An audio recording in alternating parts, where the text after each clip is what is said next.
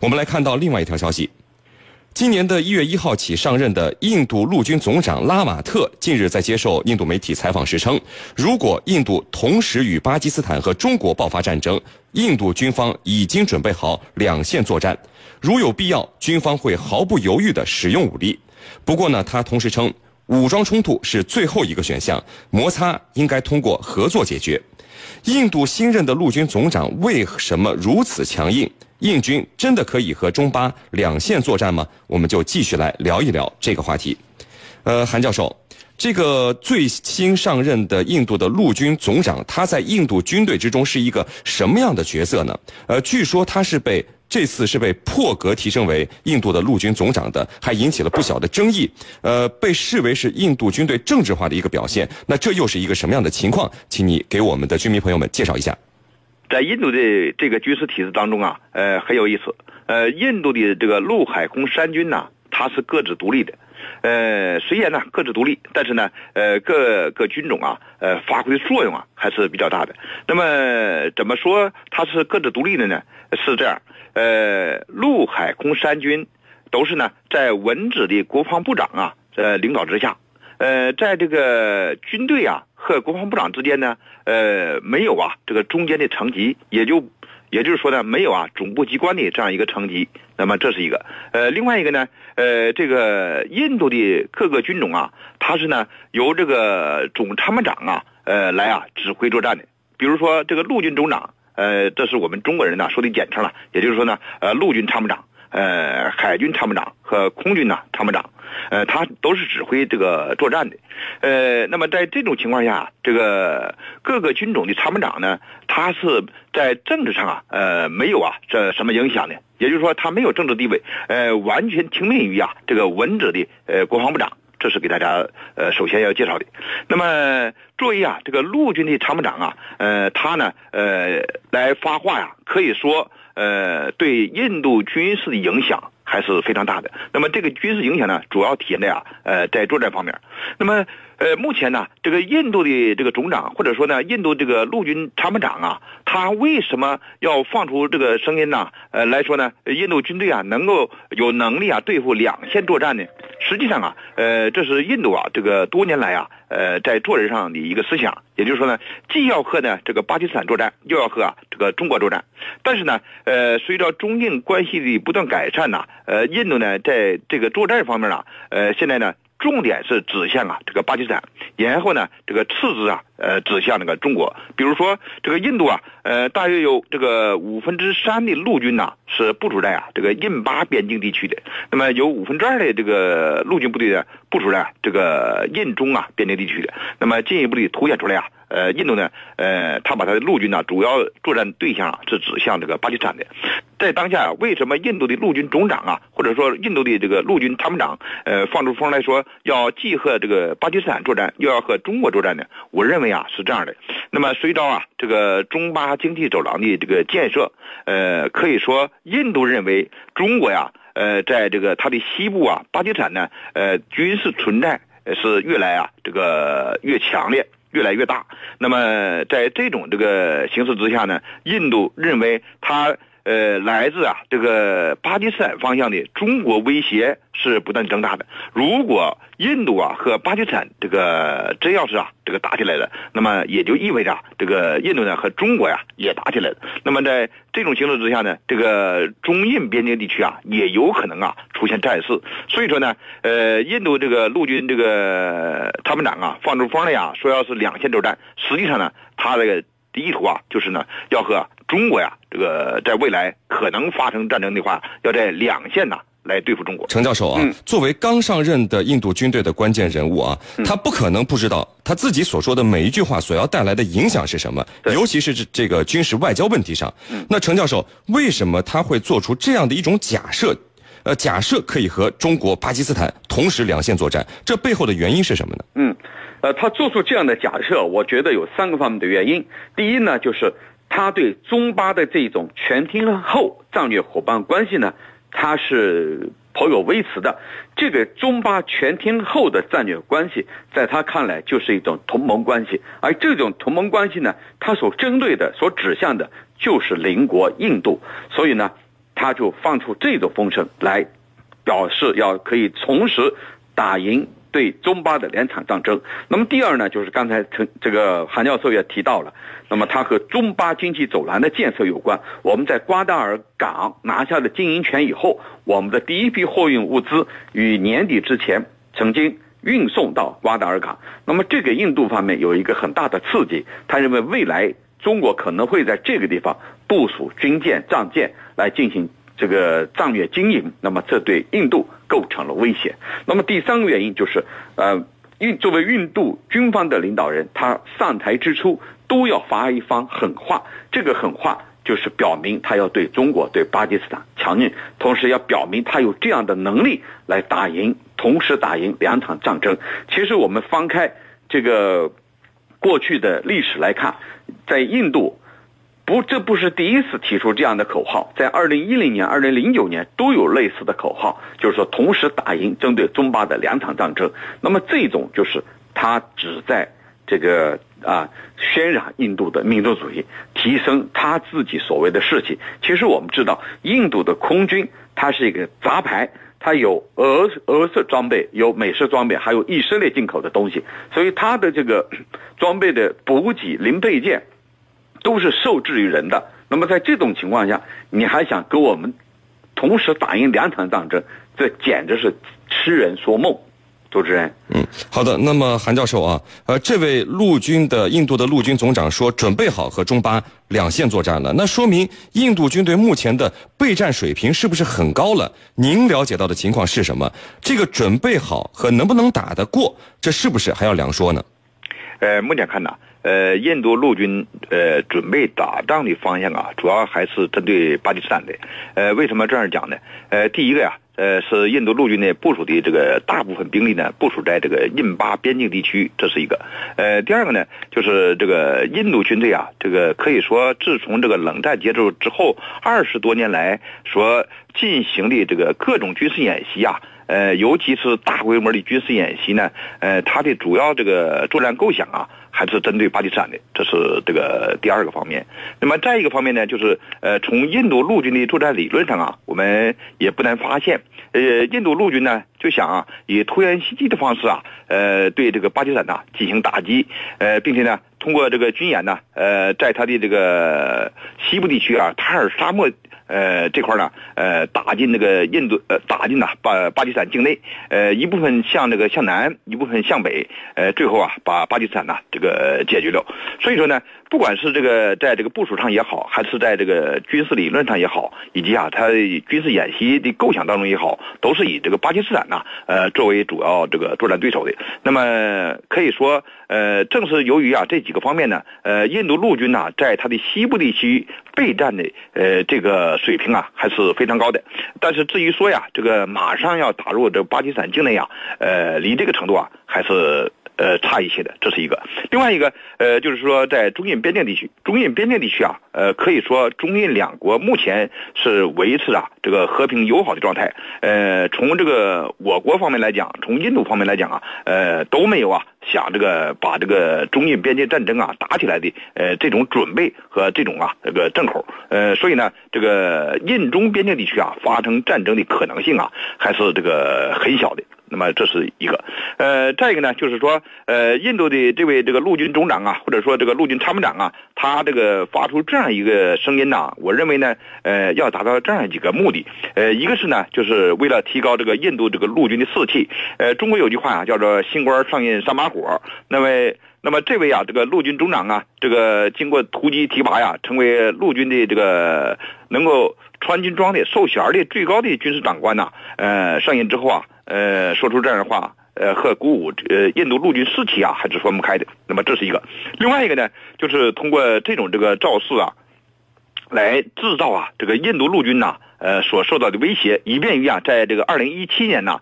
呃为印度陆军呐赢得更多的军费啊来做铺垫。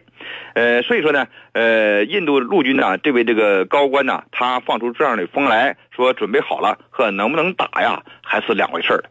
呃，有网友就问啊，印度的陆军总长说会对巴基斯坦实施外科手术打击，一旦发生这样的事情，会爆发再一次的印巴全面战争吗？印度会首先打击巴基斯坦的什么目标呢？陈教授，您怎么看？嗯，好的，我们看到啊，它有一个假设是，呃，中巴之间爆发冲突，同时呢。这个巴基斯坦军队呢，被中方用来干扰印度的军队，所以呢，印度的设想是在未来四十八个小时以内迅速进入。巴基斯坦的东北部拉瓦尔品地，然后呢，迫使巴基斯坦和他签署所谓的停火协定，这样他可以腾出手来对付咱们中国一国一个国家。那这个呢，我认为是他的一厢情愿。如果说他跟巴基斯坦爆发全面的爆发这个冲突，或者他打击巴基斯坦的话，那必然会导致巴基斯坦的。这个报复，那么所所谓的他要签订停火协议来把它稳定住，这个想法的话，我觉得是非常不靠谱、不现实的。那么，如果他要对巴基斯坦实施打击，我认为最大的可能性，先要摧毁巴基斯坦的核设施和他的一些有威胁的导弹基地。那么，解除了这些威胁，那么印度呢才可以通过其他的，包括常规力量进入巴基斯坦。那么，全面战争呢很有可能一触即发。当然，这些正如刚才韩教授所讲的。出于啊索要更多的军费啊等等一系列提高士气这些目目的来刻意渲染的，那么真正这场战争是不可能的，因为在当代谁也不会贸然去发动一场战争，否则的话他就会成为整个世界的罪人，因为一旦引发战争，必然会导致生灵涂炭，导致很多的伤亡，这是当代。所必须要回避的。那么二战以来，我们设立的联合国目的就是要避免大规模的战争，特别是这种全面性的战争。啊，主持人，好的，非常感谢我们的两位军事评论员，解放军国际关系学院的陈汉平教授和解放军国防大学战略部的韩旭东教授给我们带来的精彩解读。谢谢两位。不客气，主持人，大家再见。各位朋友，再见。穿越历史风云，挖掘战争背后的故事。军情观察室，孙主编说军事。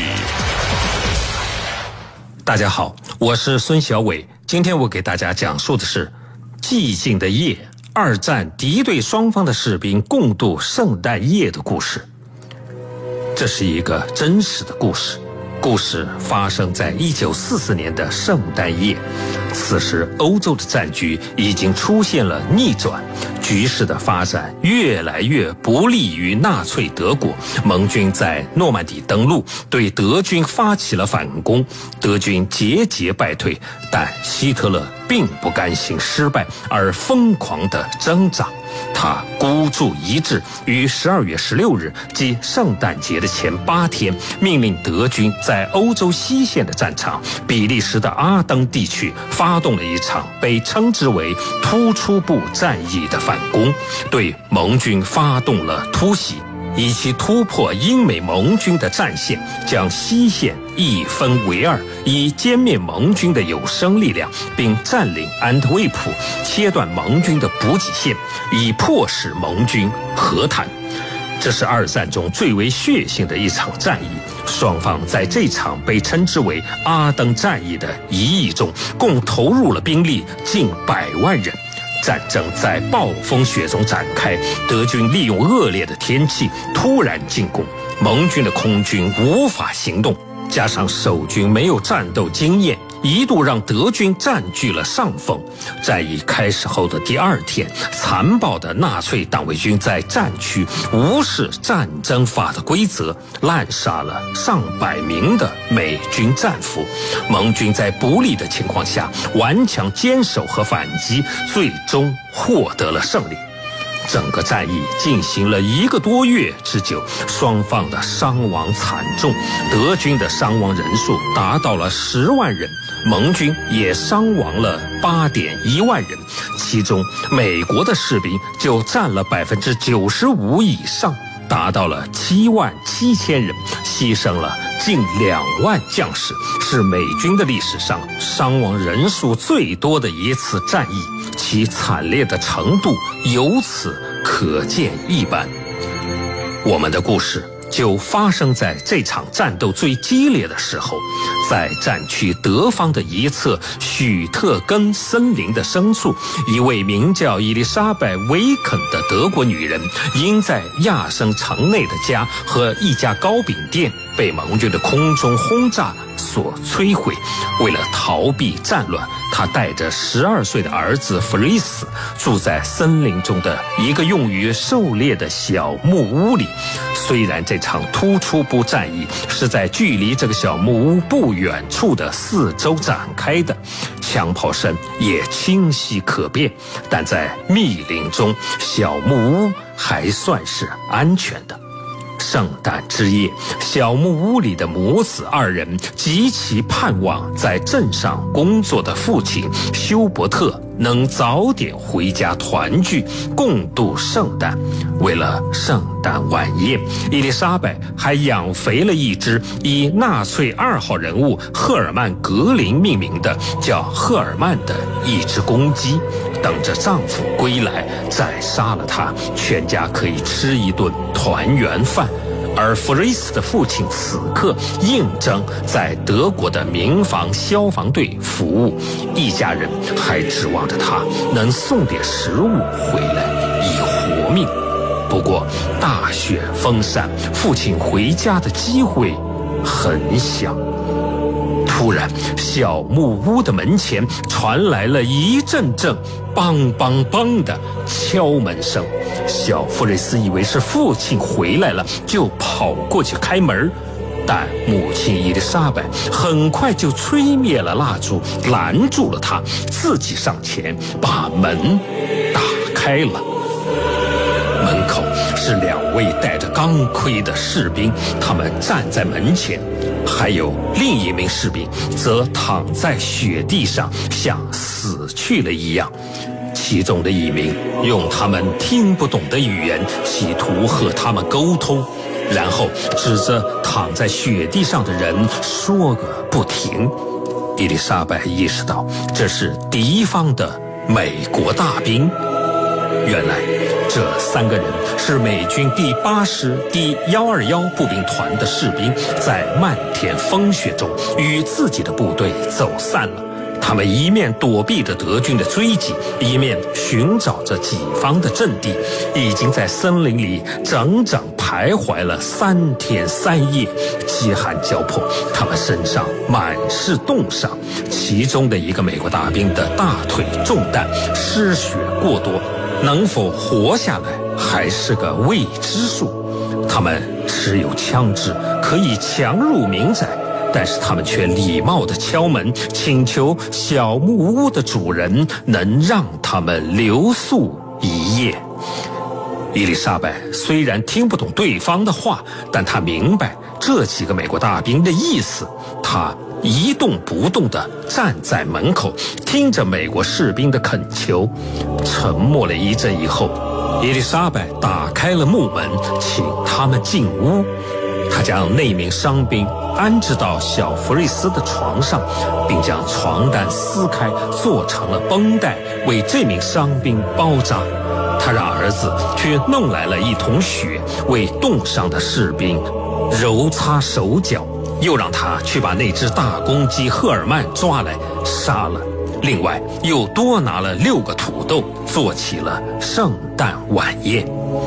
不久，在小木屋里便弥漫起了烧鸡的香味儿。与此同时，伊丽莎白发现她可以和另一位美国大兵用法语来交流，紧张的气氛立刻缓和了下来。不一会儿，又传来一阵“梆梆梆”的敲门声。弗瑞斯心想，多半可能是其他迷路的美国大兵，便走去开了门。结果发现是四名德军士兵站在门口。弗瑞斯顿时僵在了那里。尽管是个孩子，但连他也知道纳粹德国的规定。收留敌军者，格杀勿论。伊丽莎白冷静地走过来，对带队的德军下士说：“圣诞快乐。”这位德军下士说明了他们与自己的部队走失，在森林中迷了路，希望能借宿一晚。伊丽莎白回答说：“欢迎进来，暖和身子。”也欢迎和我们共享圣诞晚餐。不过我还有其他的客人，这些人不是你们的朋友，希望你们能容纳他们。好，今天的孙主编说军事就说到这儿，在明天的同一时间我们再见。好的，因为时间的关系呢，今天的军情观察到这里就结束了。是您代表编辑赵晨，感谢您的收听。